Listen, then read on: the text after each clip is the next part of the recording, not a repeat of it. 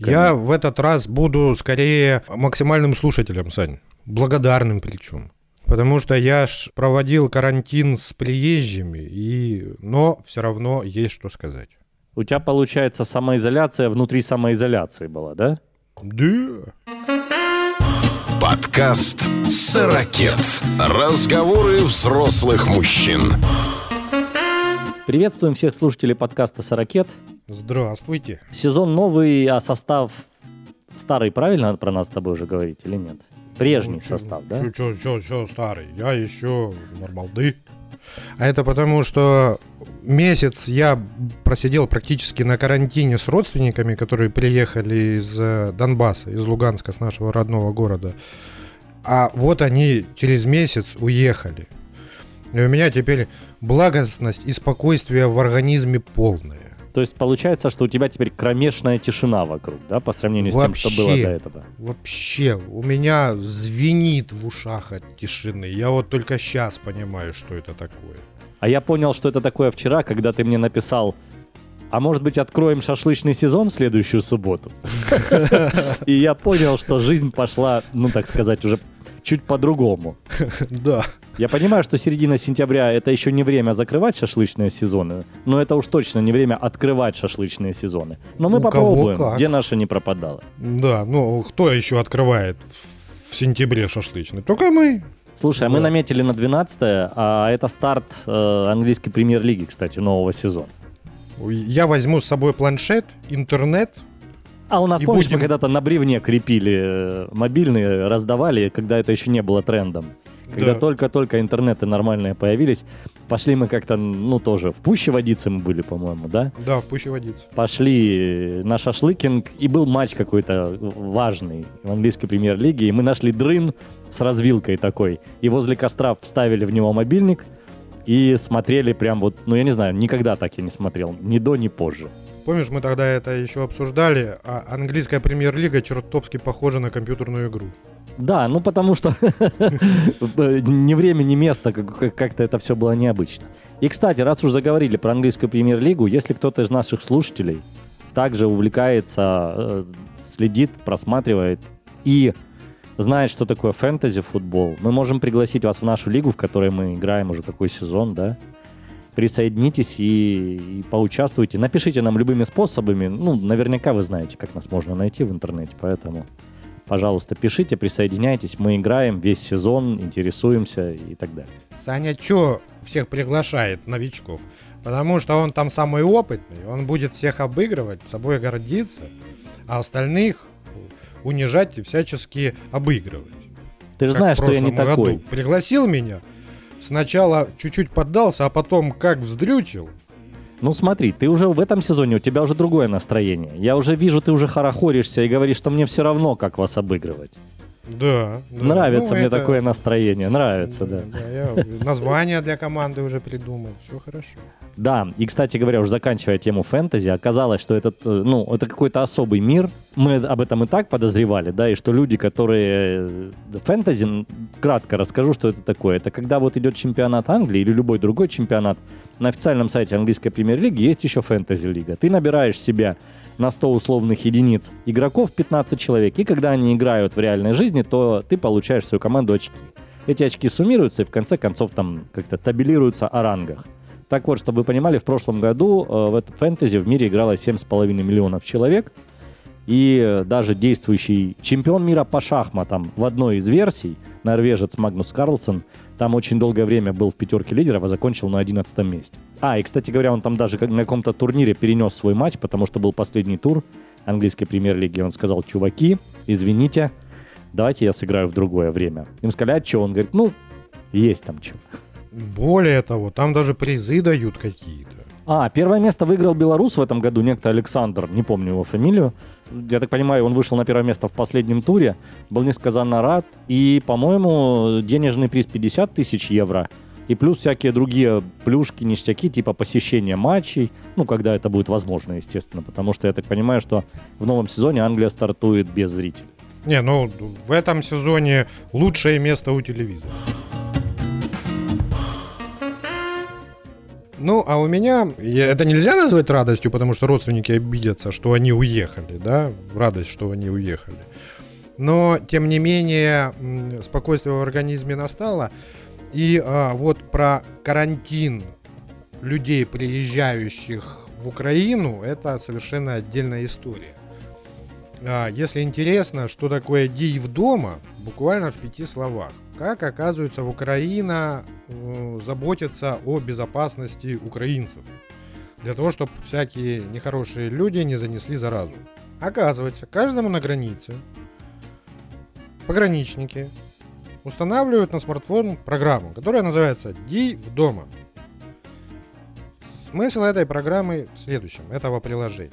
Ты должен доехать с этой включенной программой до места, где ты будешь проходить двухнедельную обсервацию. Что это значит? Ты должен сидеть в этом доме, никуда не выходить, и в нужный момент программа тебе напоминает. Приходит э, напоминалка и говорит, а ну сфотографируй себя. В этот момент у тебя должна быть включена геолокация, фотоаппарат, и ты фотографируешь. Я ж такой умный, думаю, да, можно будет обмануть. Типа нащелкать фотографий людей, потом эти фотографии подставлять, и все хорошо. Но не тут-то было. Пограничники родственникам установили. Каждые 15 минут, пока родственники не доехали до нас, им эта программа напоминала. Знаете, вот как э, ребенок, который в автомобиле едет, маленький, который... Уже подъезжаем? Уже приехали. Уже приехали? Не приехали. А когда ну, приедем? а сейчас не приехали. Ну, а может, вот уже не приехали. Каждые 15-30 минут вот такая напоминалка. В общем, задолбала окончательно. Выключать ее и удалять программу нельзя. Приехали на месте. Сказали, вот, мы здесь будем проходить обсервацию. Показывается на карте такая геолокация, что здесь именно программа спрашивает. Ты говоришь, здесь, все, началось. Значит, что такое, оказывается, проверка по геолокации?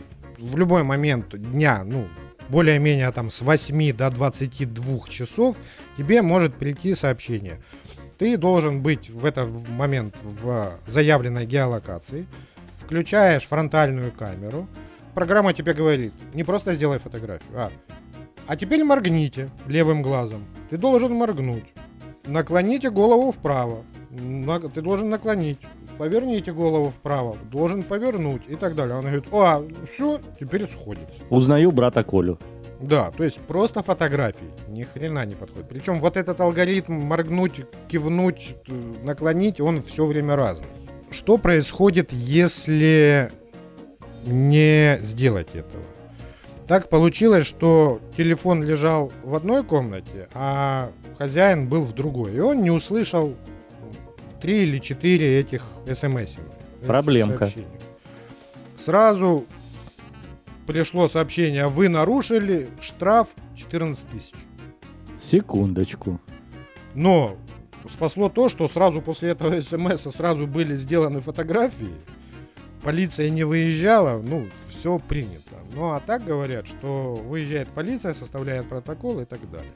Но самое интересное здесь в следующем. Люди, приехавшие оттуда, которые 14 дней должны находиться в обсервации, они, получается, живут с нами в одной квартире. Получается так, если они к вам приехали. Да. И получается, что по идее, ну если так логически рассуждать, мы-то тоже должны сидеть. Конечно. Потому А что а вдруг там. они... Государству это до лампочки. Ходи не хочу. Понятное дело, что все эти действия, они не идеальный алгоритм. Да, я тебе просто расскажу историю. Один наш родственник прилетел из Германии. Он предустановил эту программу еще там у себя. И поскольку мы знали, что когда прилетает самолет, нынче вся эта процедура длится чуть дольше, чем раньше, да, ну, по понятным причинам, прилет, то мы там не сильно торопились, мы там попали в небольшую пробочку, ехали не торопясь, ну, потому что мы понимали, что у нас там запас есть минимум полчаса. Каково же было наше удивление, когда он позвонил и сказал, я уже вышел, его вообще никто не остановил, ни о чем не спросил, он вышел, как во время обычного рейса. Он говорит, и что мне теперь делать? У него было два варианта. А, а самолет обратный у него был через 5 дней. То есть, понятное дело, что чтобы не садиться на, на двухнедельную самоизоляцию, ему надо было сдать тест, да, по идее. Мгм. То есть включить Да. программу, сдать тест, потом этот тест куда-то приходит в нужное место, ему говорят, все, вам не надо сидеть, потому что вы чистый. Вот у него была вот такая вот как это моральная дилемма, назовем это так. И Но как немец эту дилемму, интересно же, решил? он как-то так вот ее отодвинул решение этого вопроса на потом. Улетел он нормально через 5 дней, а в Германии такая система, что по прилету всем в аэропорту обязательный бесплатный тест моментально делают. О, И там Ну. у него оказалось все нормально. То есть у него единственная была боязнь, что его отсюда будут с проблемами выпускать. Но его отсюда выпустили без проблем, поэтому вот как-то вот такая вот, ребята, на влете у нас строгая система. да и на вылете тоже смотрю. Слушай, ну, ну на вылете, наверное, знаешь, ребята, летите, голуби, летите. Это ж Да, такое. ну, ну нахрена эта обсервация? Если человек приехал, сидит на обсервацию, я с ним контактирую, а мне можно где угодно ходить, ну, ну, ну что за бред? Ну, ну зачем уже? Ром, ну, э, надо делать что-то. Ничего не делать нельзя, ты же понимаешь. Понятное Так дело, что в нет, этом ну. всем дыры такие, какие себе и представить нельзя. Ну Так вот, придумали иногда такие что-то правила, делать играем по ним. бывает хуже, чем не делать. Ну, давай мы эту тему вообще оставим в покое, потому что вот оно есть и есть. Сейчас вообще закрыли э, на месяц, да, и мне кажется, что причиной тому то самое место, где мы были в отпуске в том числе. Ага, плавненько перешел, плавненько. Ну давай, хвастайся. Ну, хвастаться тут особо нечего. Мы были в- месяц назад, мы были в отпуске и поехали мы, как в том году мы с супругой вдвоем колесили на автомобиле по западной Украине, там Иван-Франковская, Закарпатская и прочие там тернопольские области. Э, Говорили уже об этом. В этом году мы решили, что маршрут будет короче, а с нами был ребенок, потому что в том году он был там в лагере, и мы туда к ней ездили. А в этом году мы решили, что э, дитяти, они без моря жить не могут, поэтому мы поедем на море. Ну, поедем мы на море не в саму Одессу, а под Одессу, потому что нам в том году э, локация, которая раньше называлась Ильичевская, сейчас она называется Черноморск, понравилась, нас там все устраивает, и как бы, если нужны подробности, чуть подробнее расскажу, если у тебя будут вопросы какие-то. Но Будут, будут. Смысл в том, что мы э, выехали в субботу и решили, что мы не были никогда в славном городе Умань, а там есть Софиевский парк. Он называется Софиевка, да, или как-то так. Ну, в общем, неважно. Дендрологический, красивый, ландшафтный, переландшафтный парк. И мы решили, что мы выедем в субботу утром, приедем, погуляем, то все, переночуем и дальше поедем. И так получается, что Умань практически на полпути между Киевом и Одессой. И мы приехали в Умань, а там же в Умане достопримечательностей довольно мало. Кроме Софиевки, в Умане есть достопримечательность, это Уманский пивзавод. А билборды В смысле билборды? на уманском языке. Не, ну подожди. Мы же к этому подводим. Билборды оказались, как это, пред- предсказуемыми, но внезапными. Пивзавод как сам по себе не достопримечательность, но пиво уманское мне нравится. И э, само собой, что на пивзаводе больше сортов, чем попадает в магазины. Это всегда так. И тем более вот тот, который прямо из бочки льется напиток, это ж вообще. А сейчас они еще сделали новый сорт. Вот называется Софиевка. Он такой прям, ну, прям классный. Эльчик. Рекомендую, если где-то увидите. Софиевское уманское пиво. Оно такое бело-фиолетовая этикетка и бутылочки, по-моему, или 0,4, или 0,33. Но это такая рекомендация для взрослых.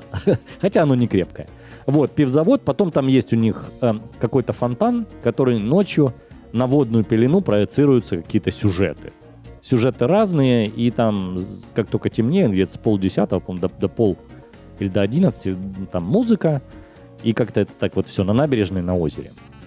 Ну и, конечно, э, при слове Умань нельзя не рассказать о том, что в сентябре туда приезжают 50 тысяч хасидов, которые едут встречать свой счастливый Новый год.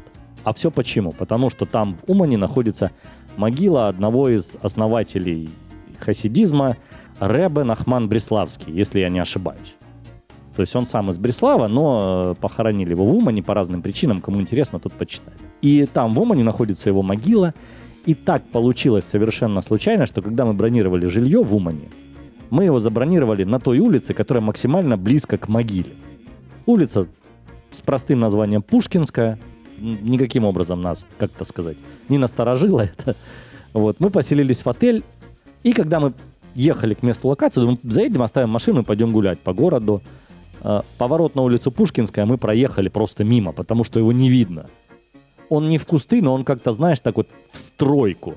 Сразу так, так направо и наверх в стройку, и так вот дома видно, что строят очень плотно новые. А оказалось, сама улица Пушкинская, она небольшая, ну не больше 500 метров, может быть 400.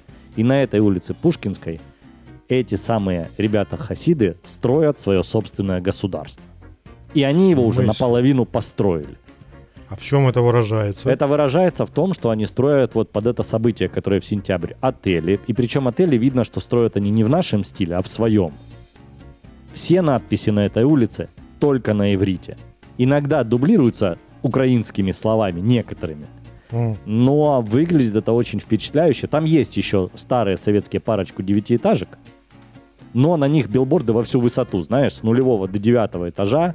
Я тебе скидывал фотку, вот там, где Да-да. максимальное количество слов на иврите. И все остальное, как я так понимаю, что таксист нам рассказывал, что какой-то прошлый вице-мэр или кто-то там с ними договорился, им вот эту землю то ли продал, то ли отдал. В общем, и там как, как грибы и грибочки рядышком такие частные отельчики выросли побольше, поменьше.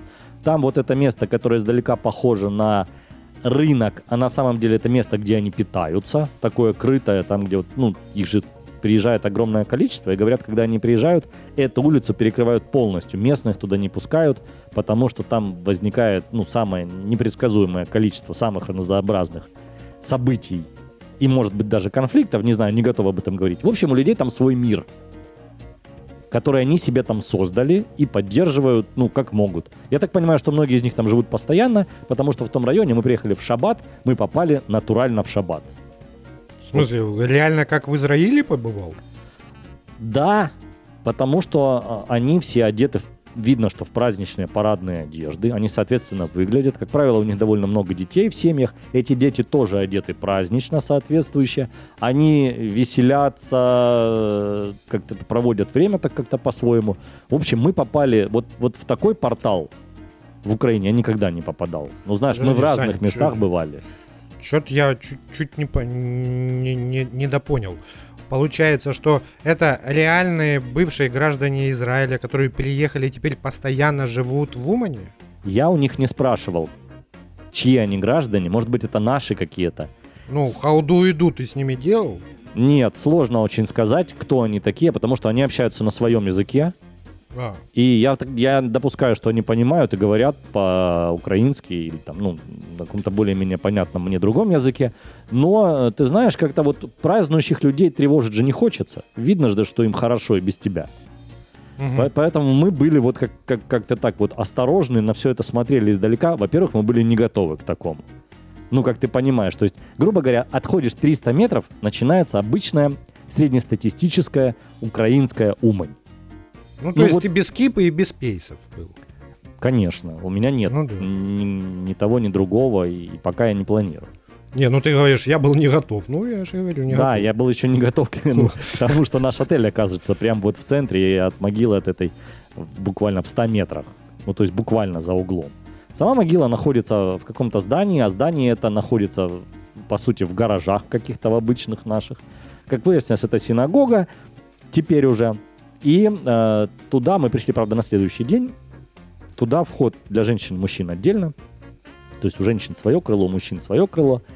И мне таки выдали кипу. Ну, я должен был соответствовать. Э, Она на меня оказалась маленькая.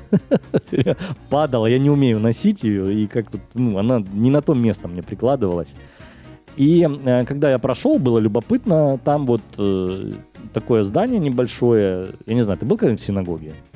Нет. Оно, в принципе, ничем не отличается от такого места, где вот, ну, знаешь, как больше всего похоже на воскресную школу. То есть ты заходишь, там такие вот, типа, ряды парт, ну вот, ну, там какие-то их символы вот этого самого всего. Э, Специально одетые люди ходят и читают там Тору, они читают или что, я не знаю, может быть, заповеди вот этого самого Нахмана Бреславского. Э, И сидит человек, он говорит, да, сюда. Э, Он говорит, вы читаете по-русски? Я говорю, читаю. Вот вам книжка бесплатно. Э, Показывает на такой ящичек с прорезью деньги сюда. Э, Могила вот. Могила, как ты понимаешь, на две части. Вот так расходится. То есть на женскую половину, которой не видно, она там как бы за стеной. И на мужскую, где вот можно подойти и почитать. В основном надписи на иврите, но есть надписи на английском и на украинском языках. или на русском, я не помню, если честно. И э, там немного текста, пункта три всего. Первое, надо пожертвовать денег вот туда, где показал дядя. Второй пункт... э, Это коротко- под, под номером один. Да. Второе, коротко перечислены заповеди, которые вот этот самый Ребе э, э, Нахман Бреславский оставил всем его последователям и всем нам о хороших, добрых делах, которые надо делать, и, и хороших мыслях, которые тоже надо думать. И третий пункт это то, что Рэбе там договорился наверху, и все будет хорошо. А, Вот, собственно, все. но я, кстати- последовательность определена. Да, я, кстати говоря, посмотрел потом в Википедии, когда вернулся. Ну, я не стал фотографировать могилу, это как-то странно бы, мне кажется, выглядело. Но она есть в Википедии, как она выглядит на самом деле. Но там старые надписи, видать, предыдущие. И там первого пункта не было. О том, что надо вот туда пожертвовать. Ну, я не удивлен. Гостиницы-то надо за что-то строить. Так, Гостиница а- была, кстати, про гостиницу. В гостинице была потрясающая вещь, я никогда такого не видел нигде, ни в одной гостинице. То есть был маленький номер с балконом, три кровати, нам больше не надо было как раз. Но из всех надписей в номере был только прескурант. Я думал сначала, что это, знаешь, как обычно в гостинице, это мини-бар. Но нет. На самом деле, там было так написано. Сломать стул 10 долларов. Сломать холодильник 100 долларов. Разбить зеркало 20 долларов. Сломать кровать. В общем, все было, если ты принесешь какой-то ущерб помещению, то полный прескурант, вот как этот инвентаризационный, полностью. Вот я такого никогда и нигде не встречал. Нарядно гуляют хасиды. Ну, есть же слухи, я э, не знаю на самом деле. А им э, алкоголь положен? Ну, по-моему, не запрещено. Я не готов. А, то есть нормальная такая религия, да? Но Новый год. Новый год. Счастливый Новый год. В сентябре. Прекрасно. И в этом году, я так понимаю, поэтому уж и закрыли, потому что не был счастливый Новый год. Но ребята уже приехали и заранее, их там довольно много. Таксист тоже рассказывал, говорит, что кто-то из таксистов по неосторожности завел конфликт с каким-то местным. Тот, говорит, только то ли свистнул, то ли крикнул. И прибежало сразу 200 человек из-за угла буквально сразу. Вот Мгм. за секунду. И, наверное, это не все из тех, которые там были. Религиозных ребят, у Знаешь, которых что еще у- записей не делись. Мгм. Не факт, что они дрались, они просто показали свое численное преимущество таксисту, и, наверное, И ему было- таксист сразу выполнил пункт номер один. расстался добровольно. На каждом столбу, ну, там я еще раз скажу, улица небольшая, метров ну, до 500, может быть 400. На каждом столбе висит табличка, на ней написан номер на этой табличке. И много надписей на иврите, но в том числе по-украински написано. Если вам стало плохо, позвоните по такому-то телефонному номеру, назовите эту цифру, и к вам приедет скорая. Скорая стоит тут же, на ней надписи все только на иврите, ну, ее видно прям буквально. Мгм. То есть там все готовы к тому, что будет праздник, и кому-то может быть неожиданно плохо. Подготовленные братья-евреи. Ну что, молодцы. Ну так, а Софиевский парк? Говорят, в него какое-то бешеное количество денег вбухали, и он там теперь по красоте вообще немеренный. Слушай, Софийский парк, во-первых, большой. Во-вторых, он какой-то, знаешь, такой вот мощный, основательный. Там определенно стоит побывать каждому. И э, когда я спросил, ну, было очевидно, что лето, и, в принципе, знаешь, как вот все зелено, красивенько. Но когда я спросил у тетушки, которая продает сувениры, а когда лучше всего приехать? Конечно, в октябре. Когда еще не мороз, но уже вся вот эта желтизна, краснота деревьев. И вот я думаю, Ромка, что нам надо, вот мы когда-то еще тогда планировали съездить, надо Да. садиться и ехать. Там есть что посмотреть. Там прям хорошо. Мы два раза спали. То есть вот мы попали, Где, в погуля- парке? ну да, погуляли, погуляли, легли на травку, поспали минут 20. Вот и находили в тот день какое-то рекордное количество шагов, ну, там, то ли А 40. он огромный, да? Да, он большой, то ли 40 тысяч, то ли что-то такое. Ого. Там несколько озер, по ним можно плавать как на лодке, так и на такую большая штука, знаешь, как вот показывают в американских старых фильмах, такой как барабанного типа, пароход, не пароход даже, а такой как на лошадиной тяге, что ли. Ну, это я так условно говорю. В общем, там есть что посмотреть, где отдохнуть, и туда стоит съездить. Для меня просто показателем того, что это крутое какое-то и очень красивое место, стало то, что из Киева свадьбы начали ездить туда вместо традиционной Феофании и там какого-нибудь там еще парков в Киеве, да, они начали ездить на фото-видеосъемку в Умань. Я думаю, ничего себе. А потом прочитал, что оказывается отреставрировано и прямо очень красиво. Надо ехать. Там не везде отреставрировано, но там в определенном углу заканчиваются работы. Э, Еще две ремарки про Уманский парк. Мы жили, ну скажем так, вот эта улица Пушкинская, она в минутах в 20 пешком. И все время вниз, там как бы так. И Умань вообще вот такой, как, как кардиограмма город такой, как, как многогорбый верблюд. Очень не плоское место, скажем так. И э, вход в Уманский парк находится в низинке в такой. И там стоянка, когда мы спросили в отеле, как нам лучше поехать или пойти, конечно, идите, там ну, вы не припаркуетесь. Сегодня суббота, там реально не, некуда поставить машину, да и зачем? Тут идти, грубо говоря, за угол и вниз. И так мы и сделали. Припарковаться некуда, негде. Внутри парка народу, ну, я бы сказал, что много. Когда мы разговаривали с тетушкой-сувенирщицей, а она говорит, ну, приезжайте в октябре, а сейчас же, видите, людей немного. Я говорю, я вижу людей много. Она говорит, людей немного. Их нет Мгм. просто, поверьте. Их сейчас в парке нет. Здесь пусто. И мы вот типа курим бамбук. При этом, ну, я вижу, что людей много, по моим меркам. И вторая ремарка. Напротив этого парка Софиевки сделали парк Новая Софиевка. Это какой-то такой фэнтези-парк для детей, куда мы не попали. Предлагали нашему ребенку сходить, но к тому времени мы уже находили больше 30 тысяч шагов. А шоу начиналось после 9 вечера, потому что там какие-то ультрафиолеты, какие-то лазеры, какое-то фэнтези. Вот издалека видно, он более технологичный, видно сразу, что этот парк сделали, ну вот уже по-новому как-то. Но мы туда не попали, и это, наверное, повод в следующий раз обратить на него внимание. Поэтому у тех, у кого есть дети, такого возраста уже, ну, которые понимают, что такое фэнтези, там, начиная от единорогов и заканчивая, не удивлюсь, что там каким-нибудь Гарри Поттером в натуральную величину, то вот есть еще и второй парк. В него вход по отдельным деньгам, и, собственно, это отдельная такая структура уманская. Круто, круто, надо ехать. У меня просто в этом году уже есть, э, появилась одна мечта, куда под Киевом я хотел бы съездить.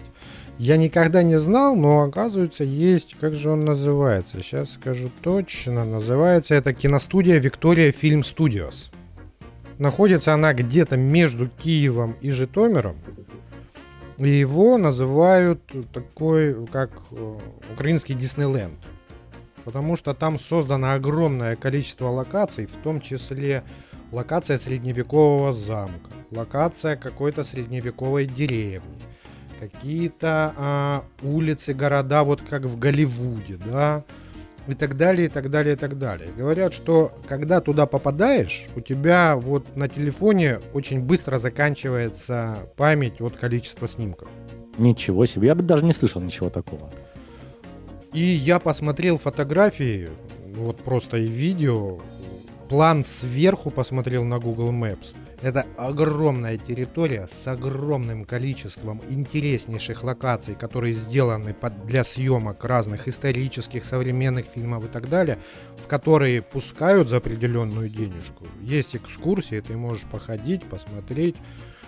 Но это вот у меня теперь вот две мечты. Вот после твоего рассказа в Умань посмотреть и вот посмотреть на эту киностудию Виктория Фильм Студиос. То есть, я так понимаю, это не, не парк аттракционов, как Диснейленд, но это просто вот парк таких локаций интересных и просто экскурсия, как, как на киностудию сходить, да? Да, Как- да, да. Ну, грубо говоря, как вот есть Universal World, или как он там называется, да, вот, который регулярно показывает, что там улица созданная для съемок вестернов, да, и там салоны всякие стоят и так далее. Точно так же и здесь. Вот, точно так же. Там даже какая-то зоны есть, тюрьмы есть какие-то, ну, что угодно. Интереснейшая локация, и очень хочется туда попасть. Так, ну, Сань, и я, насколько понял, по твоему прекрасному инстаграму, который ты ведешь, как это сказать, по, Есть по такое слово? Спорадически. То есть, не, да, непредсказуемо ни по времени, ни по... То есть, нет ни контент-плана, ни каких-то других примочек. Захотел, выложил. И вот в этом своем прекрасном спорадическом инстаграме, я так понял, ты поймал дзен бегуна А я, на- я туда в что, что-то беговое выкладывал, да? По-моему, да, это, по-моему, у тебя было в инстаграме, что у тебя была мечта пробежаться Я сейчас Утром. даже зайду, я посмотрю просто, ну, где ты это видел. встретить рассвет, пробежаться по кромке прибоя и что-то там еще увидеть. А, и потом плюхнуться в море. Нет, это где-то не там, Ромка. Не там, а где я видел? Где-то я видел. А, в твоем телеграм-канале. Да, я в телеграм-канале Радио Кафе, раз уж мы заговорили. Радио Кафе так и есть, это мой телеграм-канал. Если интересно, э, приходите, подписывайтесь. У Ромки тоже есть телеграм-канал, он называется но, но «Кино». он у меня еще более Шка. спорадический, чем у тебя. А, нет, ты просто меня напугал инстаграмом, я тоже несколько фоток выкладывал во время отпуска, делать-то нечего. А по поводу бега. А да, я бегал, и более того, так получилось, что в августе я, наверное, бегал больше всего в жизни по количеству дней в месяце. Так получилось не специально, так получилось случайно и превратилось в челлендж. Но, возвращаясь к отпуску, отпуск ведь как планируешь, знаешь, как вот и то хочется сделать, и это хочется сделать. И одно из таких вещей, которые мне нравятся в отпуске, да, это ты проснулся, особенно если есть какой-то водоем, и пусть даже это море, где-то рано пораньше, побежал, пробежался по каким-то там местам с видом на море, а потом вот сорвал с себя последнюю одежду и нырнул. Вот, ну, есть такое у меня, не знаю, правильно ли это назвать guilty pleasure, ничего здесь такого, знаешь, как зазорного и стыдного нет, но это действительно круто, и я, если вот, опять же, где-то бываю на море, я стараюсь какое-то количество километров пробежать прям босиком по самой кромке воды. Ну, вот у меня такое, как- так- такой пунктик, я его стараюсь выполнять. И в этом году получилось, я его выполнил. Ну, а это какой-то особый кайф? Или... Да, это особый кайф. Ну, во-первых, после пробежки на море же другая влажность, и было довольно жарко. И даже утром, там уже в условные 7-8 часов, уже на пробежке ты потеешь, как, как конь, грубо говоря. И э, в конце концов, когда ты вот окунаешься, а море холодное в этом году, ты окунаешься, погреб, вот так лег на поверхность воды, такой какой рыбой-звездой. И э, потом ты выходишь обратно, и такое ощущение, что ты вообще не бегал. И это круто, и мне это нравится. А бег босиком по песку, главное найти то самое место, где вот песок ты еще не по воде бежишь, да, зачерпывая, разбрызгивая, и не утопаешь еще в песке. Он такой обязательно есть такое место, там твердая поверхность, вот по ней, если бежать, то вообще прям класс. Ну, просто вот как разнообразие такое. Ну, это... Какую же ты книгу мне советовал? Я ее даже читал, но я забыл название. Про кайф бегуна. Как она называется, Саня? Слушай, ну это, наверное, Мураками имеется Мураками, в виду, да. О чем я говорю, когда я говорю о бе- о беге. Да, да, да, да, да. Ну, это э, особое такое направление, это кайф бегуна, это какая-то какое-то особое состояние. Я его не понимаю, потому что я не бегун. Но, наверное, те, кто, кто в теме, те, наверное, тебе даже позавидуют. Слушай, ну я про бег э, как-нибудь в следующем подкасте расскажу подробнее, потому что у меня тут пару экспериментов с ним связанным. И второй, как бы у нас, как бы этот эксперимент сейчас, он, как это, онлайн-режим происходит. Ну не прямо сейчас, когда записываемся, но, то есть он еще не завершен, и когда он закончится, там где-то в конце сентября, я буду готов рассказать о том, что, что такое бегать каждый день, например. Меня раньше как спрашивали, ты бегаешь каждый день? Я говорю, вы что, с ума сошли, что ли, каждый день? Как можно бегать каждый день? Вот в августе, вернувшись из отпуска, я бегал каждый день. Ну, а то, почему, для чего и что из этого вышло, я расскажу как-нибудь попозже. Хорошо? Когда Ты от доктора вернешься. Ты расскажи э, про кайф грибуна. У тебя кайф грибуна продолжается? Да кайф грибуна у меня пауза сейчас. Потому что грести не получалось. Ну, с, ну, чтобы вы понимали, на моей территории одновременно, ну, вот у меня квартира не такая уж и большая, а, жило 6 человек. Ну, я с супругой и четверо приехавших. Из этих четверых это две дамы, ребенок 10 лет, которому все надо, мальчик, и ребенок 8 месяцев, которому еще более все надо, потому что научилась ползать. Девочка. М, в общем, там, я понимаю, не до гребли. Тут гре- вот без буквы Г было столько, Ребля была. да, э, ребли было столько, что, в общем, не греб. Вот сейчас вот прям буду начинать. Я так понимаю, что вот этот сам пыльный тренажер, ты так вот должен его, знаешь, теперь так любя достать, погладить, извиниться. Фланелечку, Да, сказать, что, да. дружище, прости, да. было не до тебя. Не ну, греб. Я тебе желаю возвращения в это такое, как это сказать, в сакральное физическое упражнение твое, которое ты для себя выбрал. Напоминаю, что во время карантина Ромка купил грибной тренажер и греб, пока не наступила вот ребля. Да. И но за это время, если ты помнишь, я перед самым приездом вот моих благостных гостей э, купил электрогриль. Да. И первое мое впечатление, как ты помнишь, я тебе рассказывал, э, что-то как-то не впечатлило. Что-то как-то он... Значит, оказывается, надо было прочитать инструкцию.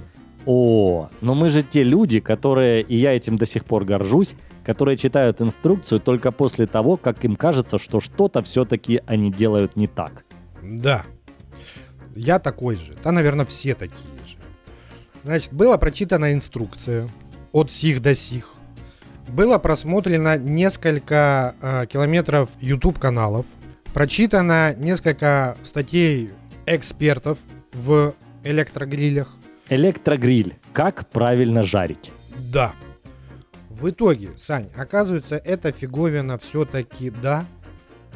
Вот за последний месяц вечером у нас э, плита, ну то, что называется, вот готовить плита или духовка, не типа включалась печка. То, что называется вообще. печка, да? Не включалась вообще. Только вечерами гриль. Мясо, овощи, рыба, курица, картофель, что угодно. Это, это непередаваемо. как. Во-первых, я научился на нем делать стейки. Мне уже немножко жаль, что мы вот наша первая встреча за такое долгое время будет на природе и на шашлыке. Я понимаю, что у тебя эти грили все уже в печенях сидят, как минимум, да? Или вот ты ими сыт по горло. Но ладно, я позавтракал, рассказывай. Стейки получаются, ну, вот когда я их научился делать, редко в каком ресторане я ел такой стейк. Ну прям ты интригуешь все больше и больше. исключительно правильная прожарка, исключительно правильная корочка, соотношение э, соков, ну, все, но только надо, для того, чтобы я их научился сделать, я испортил, ну, наверное, ну как испортил? Сделал плохо, кусков 5-6 мяса, да?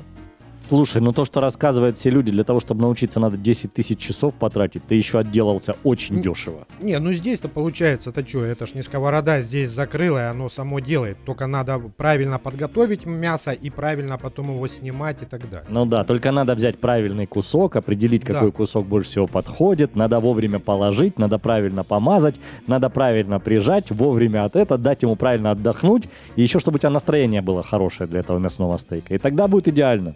Откуда ты знаешь? Это я фантазирую, как я бы сделал в конце концов. Ага. А, вот гриль, э, стейки получаются великими. Как говорит Марко Черветти. Да, Давай, что- величайшие. да, величайшее и мощнейшее. И мощнейшие. На мощнейшем гриле величайшие стейки. Слушай, расскажи, что лучше всего и что хуже всего.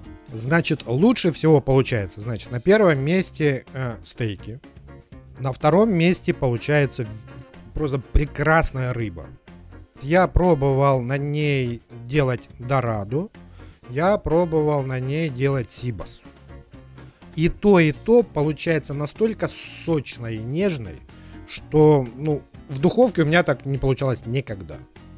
На сковороде не получалось никогда. Да, и пробовал небольшой, такие два небольших шматочка лосося, тоже получилось отлично. Прекрасно Вот, вот я лосось вообще не понимаю, запеченный и жареный, поэтому это не воодушевляет. Сибас и Дорадо, да. Скумбрию. Скумбрию жарил, мой фаворит, ты знаешь. Скумбрию какой. нет еще. Еще нет. Вот я как-нибудь к тебе приеду со скумбрией. Давай. Отлично получаются овощи, но лучше всего получается перец.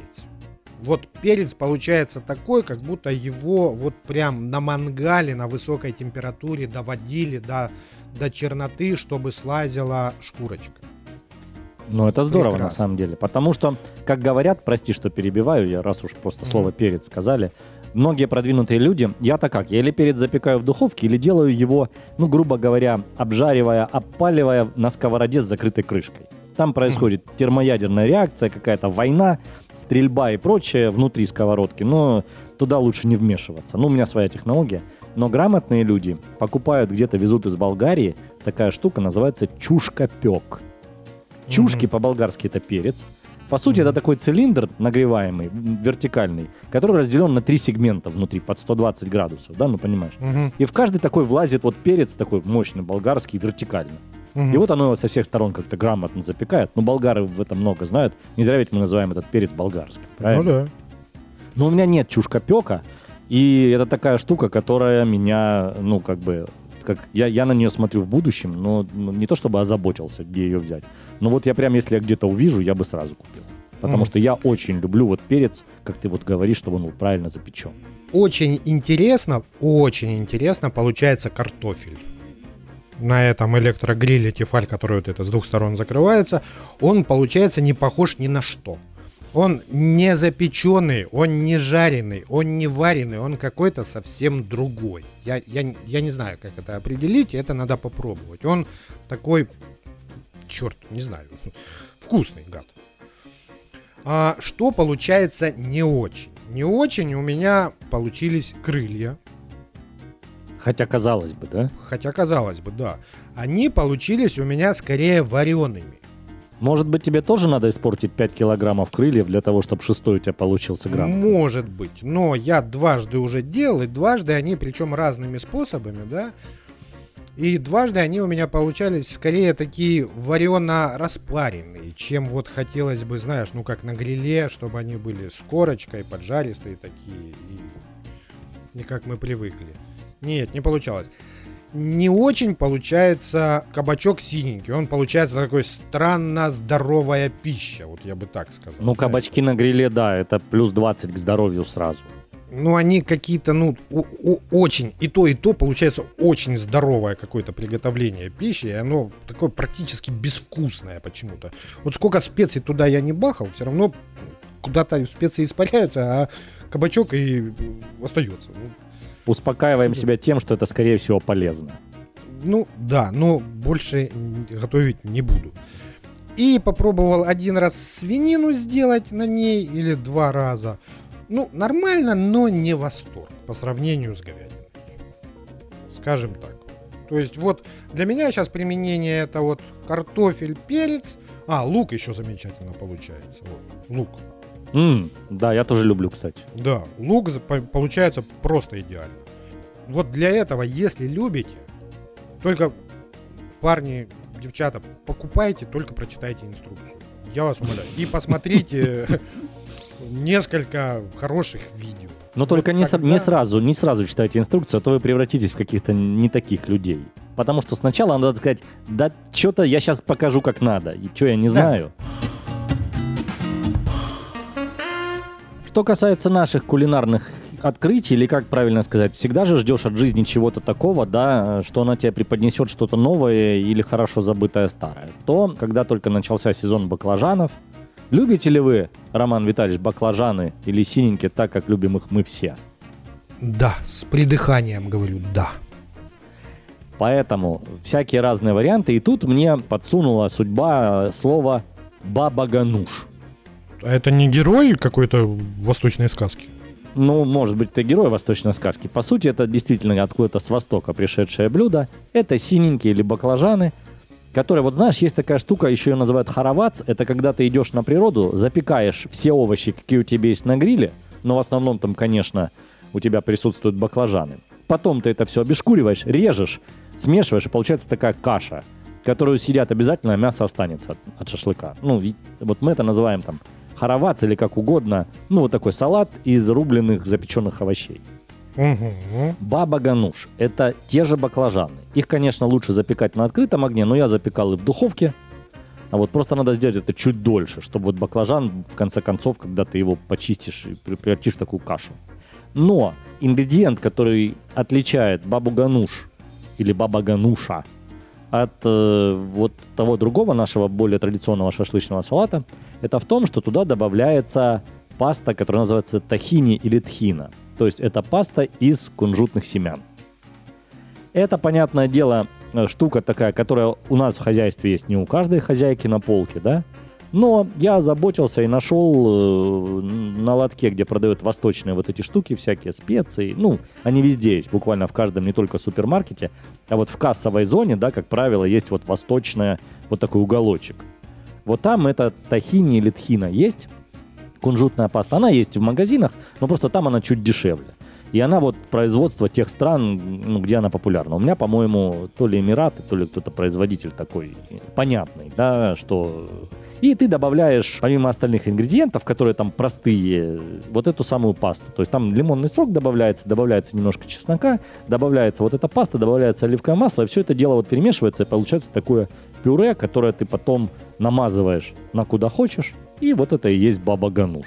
И это, конечно, бомба. В смысле, из-за вот этой вот кунжутной пасты? Она получается немножко другого вкуса, э, чем ну, то, что мы обычно сделали. Но как мы, как люди, которые баклажаны любят, как альтернативный вариант, это прямо классно и круто. Это было открытие кулинарное этого лета, за что мы, в общем-то, благодарны. Ее везде полно этих рецептов, баба гануш, поэтому обратите просто внимание, пока еще баклажаны не отошли, да, э, вот сейчас, наверное, разгар или там близко к разгару сезона, то поэтому, если не делали, просто сделайте один раз, поймите, ваше это или нет. А паста, она долгоиграющая, стоит не очень дорого, и, в принципе, можно ее и в другие дела использовать. Например, вы захотите хумус сделать дома, ну мало ли, какие у вас Ну да. настроения сегодня. А кстати. хумус без этого не делается, да? Да, хумус тоже обязательно добавляется тахини или тхина, как, как, как правильно, где как. Ага, я понял. Прикольно. Надо посмотреть. Я такое люблю. Лучшая рекомендация. Сырокет совет. Сань, у меня есть вторая покупка, которую я, наверное, считаю самой своей удачной покупкой, наверное, за всю свою историю, самой выгодной.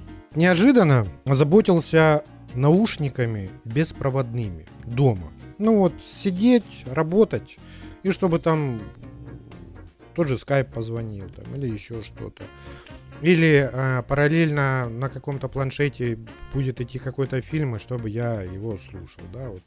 Маленькие беспроводные наушники. Мгм. Изучил огромное количество каких-то материалов, там чего-то, как-то, и пошел в магазин. А в магазине мне продавец говорит, а вам для чего? Я говорю, ну, у меня хорошие наушники есть, наушники, которые там мне в дорогу, например, нужны, у меня тоже есть, да, беспроводные, там, Apple Pods. Мне надо дома, вот, чтобы хорошо держали и там слышать голос там в скайпе и так далее. Он говорит, так вот возьмите вот эти. Каково же было мое удивление, когда мне дали накладные, практически, ну, не полноразмерные, а накладные наушники за 245 гривен. Я говорю, и что, и, и хорошо? Он говорит, поверьте мне, ну вот, если вам это чисто утилитарная вещь, которая дома, то покупка стоит этих денег. Я купил эти наушники. 240 или 250 гривен, что-то Ну, это 8-9 долларов примерно. Ну, 9 пусть А. будет долларов. А, Они называются Air Music Go Play. Они бывают там нескольких цветов и так далее. Что меня удивило? Во-первых, они охренительно громкие. Ну просто там какой-то уровень громкости запредельный. Это первое. Качество звука, понятно, это нифига не Sony и не Sennheiser и, и- и так далее, да, но нормально. А второе, батарею они держат часов 8-9. А насколько они большие? А, Сань, я сейчас их возьму, и ты увидишь. Но пишешься ты в других каких-то проводных. О, Да, квадратики. то есть квадратики. Значит, могу одеть сверху, Надеть. Надеть, одеть. Вот такая штука. Здесь на правом ухе все, все управления перемотать, включить, выключить, следующее и так далее. Держит реально 8 часов. Звук, еще раз, понятно, за 240 гривен чего-то ожидать, но он нормальный. Я не аудиофил, честно скажу. Мне для того, чтобы посмотреть кино, либо же пообщаться по скайпу, еще почему-то, прекрасно. Ну, ты меня завел немножко, потому что я э, тоже долгое время искал наушники своей мечты, но мне в основном надо и для бега тоже, и я не люблю... Во-первых, я не люблю наушники, которые вставляются в уши. Ни вакуумные, Мгм. ни не вакуумные. Мне в них некомфортно, они меня раздражают. Ну, понятное дело, там, грубо говоря, провести какую-то рабочую встречу по скайпу я могу потерпеть. Ну, а для того, чтобы слушать что-то, музыку, или там, если какой-то куда-то едешь, там еще можно. Но в целом, или на пробежку, или вот сейчас мы записываемся, ты же меня видишь, да, у меня такие Да. накладные наушники Panasonic. Они стоят в Ашане 199 гривен. Есть более совер- совершенная модель, она стоит 249 гривен. Ну, я ее не пробовал, но говорят тоже, что хорошо. Основное их преимущество. а, Да, недостаток у них, они проводные, на них ничего не регулируется, но преимущество у них, они легкие. Они легкие как по весу, так и по силе прижатия к ушам. Они у тебя на голове никак не чувствуют, и они мне, ну, никак не вредят.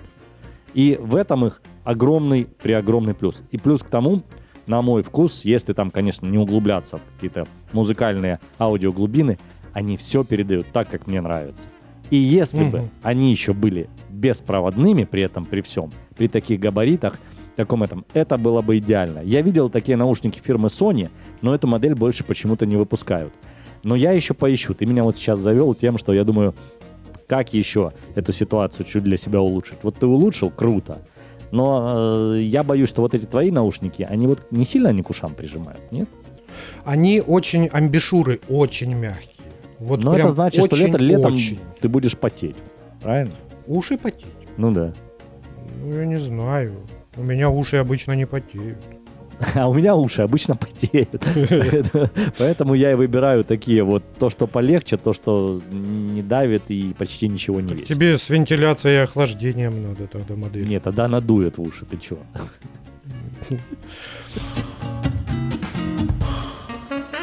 Сань, я так понимаю, за то время, что мы не виделись, не писались и так далее, мы насмотрелись, наслушались, начитались просто огромное количество всего. Да, и я предлагаю это сделать в следующий выпуск. Абсолютно с тобой в дюндельку согласен. И про музыку, и про книги, и про аудио. Может быть, про кино мне будет сказать вообще по минимуму что-то. Но зато, я думаю, про кино тебе будет что сказать. Будет, будет, будет, будет.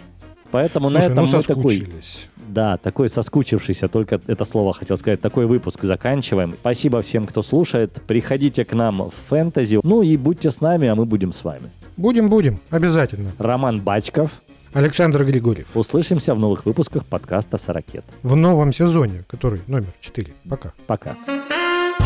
Подкаст «Сорокет». Разговоры взрослых мужчин. На шашлык мы пойдем с питым слитым коллективом. Ты ж только без машины приходи. Чего это? А, а какое открытие сезона с машиной? А у меня этот, как его, Dry September.